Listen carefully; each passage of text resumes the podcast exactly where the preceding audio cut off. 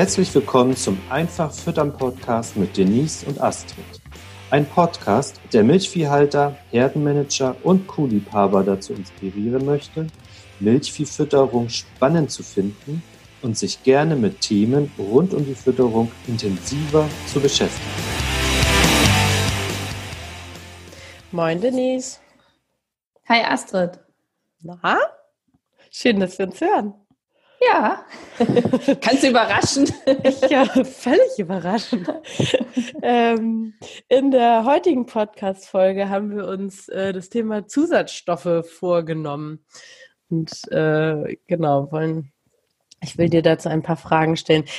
Da kann man ja ganz einfach mal starten. Was verstehst du eigentlich unter Zusatzstoffe? Ja, da versteht, glaube ich, jeder was anderes. Im Futtermittelrecht ist es ähm, gut gelöst. Da also kann man dann reingucken, dann steht dann, ob das eigene Futtermittel ein Zusatzstoff ist. Die klassischen, die mir als erstes einfallen, sind so Futterharnstoff, Natriumbicarbonat. Und ich würde dann aber auch ähm, Hefeprodukte, Pansenpufferprodukte im Allgemeinen, Futterfette. All das sind so für mich Zusatzstoffe, weil ich sie nicht in jeder Ration benötige. Ne? Ich brauche in jeder Ration Grundfutter, ein bisschen Mineralfutter und Kraftfutter. Mhm. Aber ähm, für mich sind jetzt Zusatzstoffe dann so die Sachen, die noch oben drauf kommen. Also ich glaube, das war ja die äh, ja, ja, Absprache, dass wir uns heute darüber unterhalten. Genau. Okay, Zusatzstoffe braucht nicht jede Ration, das leuchtet mir schon mal ein. In welchen Fällen sind sie denn gerechtfertigt? Na, in den Fällen, wo der Landwirt gute Erfahrungen damit macht und ähm, sich sicher ist, dass er den Kühen was Gutes tut, also gerade im Hinblick auf die Tiergesundheit und er da möglicherweise auch einen Nutzen von hat, weil er sein Einkommen nach Futterkosten dadurch anheben kann oder ein besseres Gefühl auch einfach hat, weil er ähm, den Eindruck hat, seine Kühe sind stabiler, wenn dann mal was schief geht in der Fütterung oder wenn man viel Niederschlag hat oder ähnliches. Und ja, von daher äh, ist es immer dann gerechtfertigt, wenn der Betriebsleiter damit ein gutes Gefühl hat. Und sich das rechnet? Oder würdest du nur das erste nee, stehen das, lassen? das ist ja oft nicht so, dass es sich rechnet.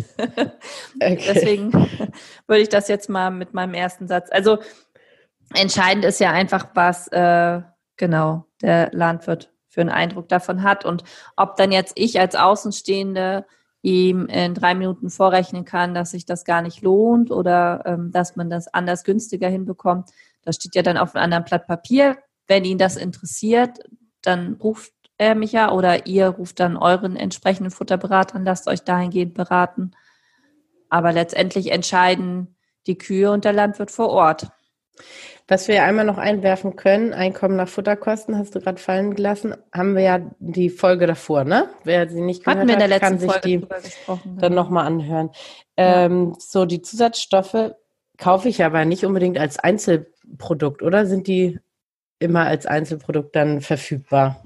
ja, wie mal, gesagt, das kommt ja immer auf die ähm, Definition an. Ne? Es gibt ja beispielsweise Propylenglykol, Glycerin, all das sind ja auch noch mhm. Sachen, die kann ich mir einzeln bestellen, die kann ich mir aber auch ähm, einmischen lassen, beispielsweise äh, oder also ne, das dann habe ich ein Kombiprodukt aus Glycerin, Propylenglykol und gebe das dann über eine Flüssigdosierung in meinem Make-Roboter den Kühen oder wie auch immer. Das äh, hängt stark davon ab und es gibt ja dann auch Zusatzstoffe, die ich mit ins Mineralfutter einmischen kann, Hefe oder andere Sachen. Also das muss nicht immer separat geliefert werden. Mhm es sind für mich, fasse ich immer in meiner Definition die Sachen darunter zusammen, die jetzt nicht absolut notwendig sind, eine Verbesserung bringen können, ein besseres Gefühl bringen können. So. Mhm. Hat gesagt, aber, Futtermittelrecht ja. gibt es die Definition auch, da kann man dann jeweils gucken. Ja. Und kannst du einfach sagen, also welche Mittel du zum Beispiel regelmäßig einsetzt, weil die sich, ja, weil du einfach gute Erfahrungen damit gemacht hast auf den Betrieben? Ja, das ist ja mal eine schwierige Frage. also die lässt sich nicht pauschal beantworten. Ich habe, ähm, ich versuche immer auf Zusatzstoffe zu verzichten, also so wenig Schnickschnack wie möglich in die Ration einzurechnen, die Ration so einfach wie möglich zu halten. Einfach weil das meine Art ist zu füttern und weil das auch hier oben aufgrund der Milchpreise wichtig ist, ähm, ja, die Kosten im Blick zu behalten und die Kosten ver verliere ich schnell aus dem Blick, wenn ich eben mehrere Zauberpulver miteinander kombiniere und einmische und dann am Ende gar nicht mehr weiß, was jetzt den positiven Effekt gebracht hat, beziehungsweise was ich weglassen kann, ohne dass ich dabei die Befürchtung habe, dass sich was zum Negativen verändert. Mm, ja, okay. Ja gut, die Kosten, also würdest du sagen, wenn jetzt Pro Propylenglykol günstig wäre, sollte das dann jeder für seine Frischmelker einsetzen? Nein. Also Nein. ich bin immer so veranlagt, dass ich versuche, die Ration ausreichend zu gestalten, dass sie gut gefressen wird, dass sie eine gute Energiedichte hat. Und ähm, bei Propylenglykol, das ist ein gutes Beispiel, das schmeckt ja sehr bitter. Deswegen kenne ich jetzt, glaube ich, gar keinen Betrieb, der das so am Futtertisch einsetzt, wenn dann immer in Kombination, beispielsweise mit Glycerin, hm. ähm, um die ne? Schmackhaftigkeit anzuheben, damit die Kühe nicht das, was man an Propylenglykol gibt, um eine negative Energiebilanz, also mögliche Ketosen etc. zu vermeiden, den Frischmelkerbereich zu unterstützen.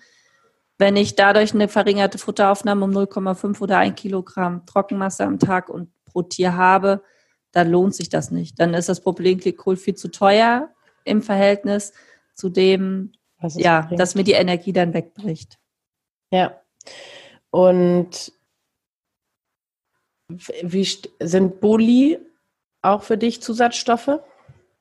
Zum nee, Beispiel Calcium, ja. Phosphorboli nee. oder so? Nee, das nee. gehört da nicht zu. Und nee, das würde ich jetzt im Tiergesundheitsbereich ähm, zuordnen. Also für mich sind Zusatzstoffe all die Sachen, die ich im Notfall auch über einen Mischwagen einmischen kann. Okay. Und beispielsweise ähm, Futterharnstoff, Futterfett, hm. Natriumbicarbonat. Und da kommt es immer drauf an, ähm, ob es in die Ration passt. Also da sind wir wieder bei meiner roten Liste. Die hatten wir auch schon mal in einer Folge ja, erwähnt. Ich glaube, vor zwei Podcast-Folgen, ja. Genau. ähm, und da gehört auch Futterharnstoff auf jeden Fall drauf. Warum wird das denn einge... Oder was ist im Moment bei Futterharnstoff die Argumentation, weshalb das in die Ration kommt? Na, dass ich eine Stickstoffquelle habe, die die Pansenmikroben nutzen können, um ähm, ja, Mikrobenprotein aufzubauen ähm, einfach den Pansen besser am Laufen zu halten. Ich versuche dadurch Eiweißfutter einzusparen, indem mhm. ich das als alternative Stickstoffquelle in den Pansen reingebe. Und, und es funktioniert? Fragezeichen? Naja, also wir nehmen jetzt wieder genau deine rote Liste und deine Erfahrung. Genau, also es, ähm, es gibt ganz viele wissenschaftliche Studien, die sind auch schon sehr, sehr alt und es gibt bestimmt auch neuere dazu, ähm, die belegen, dass natürlich was passiert und dass sich das auswirkt in der Praxis, und das ist ja das, was mich interessiert, habe ich noch nie eine Herde gesehen, die mit ähm, Futterharnstoff gut aussah im Fell und die irgendwie negativ reagiert hätte, wenn ich den Harnstoff plötzlich wegnehme, außer dass der Milchharnstoffgehalt natürlich sinkt. Also hm, ja. Futterharnstoff ist immer gut für die Optik, so was äh, durchlaufender Posten. Ja, was Milchharnstoffwerte angeht, also okay. für die Optik, ne? Und ja. ähm, ich habe das auch mal auf einem Betrieb eine Zeit lang einsetzen müssen, weil wir da wirklich fast gar keinen, also wir waren schon am Maximum, was das Eiweißfutter angeht und ähm, ist auch ein GVO-freier Betrieb gewesen, der konnte dann auch kein Soja füttern und es war kein Biertreber verfügbar und in der Grassilage war kein Rohprotein enthalten. Und da haben wir dann auch mal 30 Gramm Futterharnstoff über einen gewissen Zeitraum eingesetzt. Und mhm. da konnte man dann schon auch bemerken, dass die ähm, Milchleistung leicht ansteigt. Da war aber das Ausgangsniveau sehr niedrig. Da waren wir mhm. so bei 120, 130 ppm Harnstoffgehalt. Und ähm, ja, bei einer maislastigen Ration habe ich ja gerne schon über 155 oder 160 Harnstoffwert. Auf jeden Fall ist es aber in den anderen Herden, wo es oft dann aus Kostengründen eingesetzt wird, aus meiner Sicht oft so, dass es ähm, sich über eine gute Rationsgestaltung besser und gesünder füttern lässt. Also mir ist dieser Aspekt der Tiergesundheit ja immer sehr wichtig und den kann ich mit ähm, Futterharnstoff und gerade wenn ich den dann in größeren Mengen gebe, meiner Erfahrung nach nicht ähm, ausreichend berücksichtigen. Da Das ist so wie immer. Es gibt bestimmt Berater, die schwören da drauf und setzen das erfolgreich ein. Ja, ich habe, mir sind die dann zu strupsig. Aber wir bleiben bei der roten Liste. Ich mag sie. Welches tun wir da noch drauf von den Zusatzstoffen? Ja, ähm, da traue ich mich mal zu polarisieren und schreibe mal das Futterfett da auch noch drauf. Okay. Ähnlich, ähnlich wie ähm, beim Futterharnstoff ist es so, dass es sicherlich auf dem, in der einen oder anderen Ration sich gut einrechnen lässt. Also das auf jeden Fall, wenn ich mit der Energiedichte nicht hinkomme. In der Praxis habe ich ja immer mal wieder Betriebe, die dann aufgrund ihrer Grundfuttersituation so ähm, ja so enttäuscht sind oder so verzweifelt, dass sie überlegen müssen, wie kriegen sie jetzt die Energie in die Kühe mm, und ja. ähm, arbeiten dann mit Futterfett. Und sicherlich, das Futterfett bringt auch hinsichtlich der Inhaltsstoffe was. Es bringt auch manchmal einen Ticken mehr Milch. Also da rede ich jetzt irgendwie von 0,3, vielleicht bis 0,8 Milchkilogramm, mm, mhm. je nachdem. Aber wenn man gutes Futterfett einkaufen möchte, dann ist das oft nicht besonders günstig. Also ist jetzt so meine Erfahrung.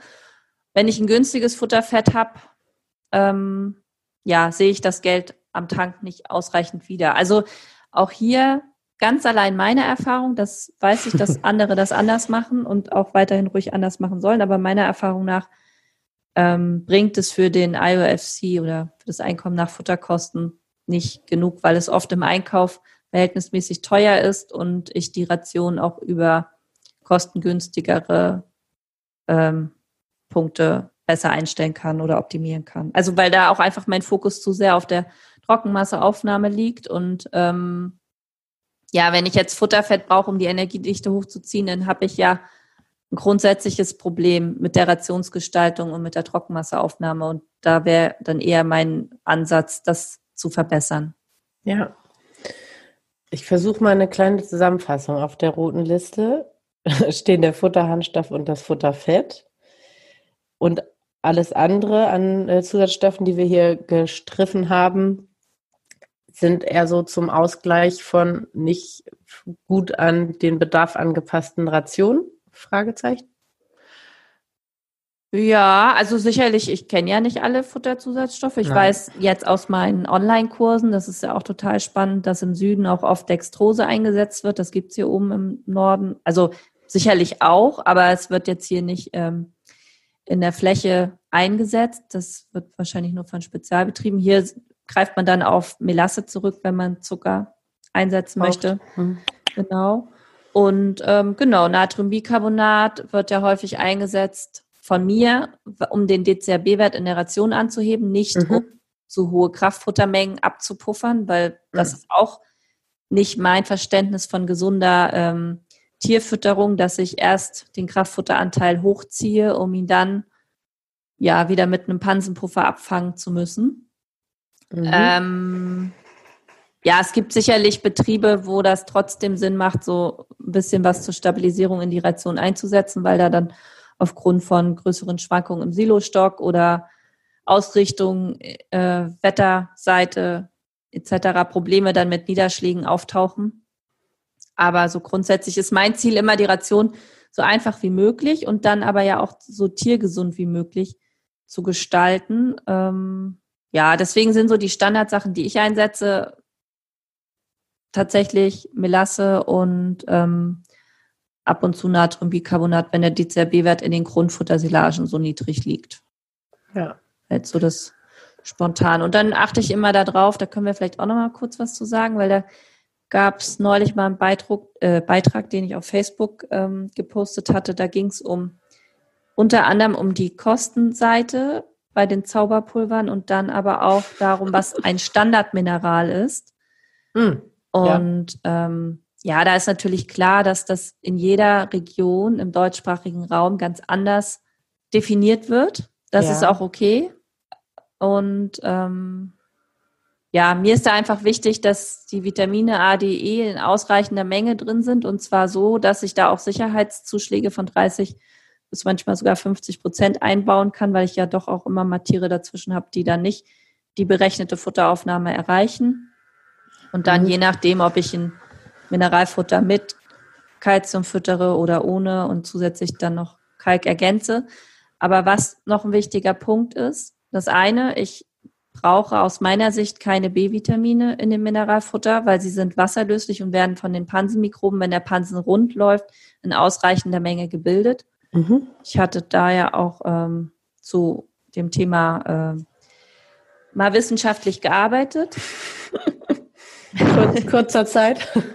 Kurz ja. Über ein paar Wochen. Nee, das war, hat schon ein bisschen länger gedauert, bis die Doktorarbeit fertig war. Aber ähm, also Fakt ist, dass mir die B-Vitamine in dem Mineralfutter, die sind für mich nicht essentiell. Ja. Weil ich da auch noch nicht feststellen konnte, dass das dann nennenswert äh, die Klauengesundheit oder die ähm, Tiergesundheit im Allgemeinen verbessert hätte. Aber mir ist schon wichtig, dass sonst die Spurenelemente etc. alle so nach den DLG-Orientierungswerten dann auch entsprechend da drin enthalten sind, dass wenn ich dann eine bestimmte Menge X füttere, meine Ration auch passt.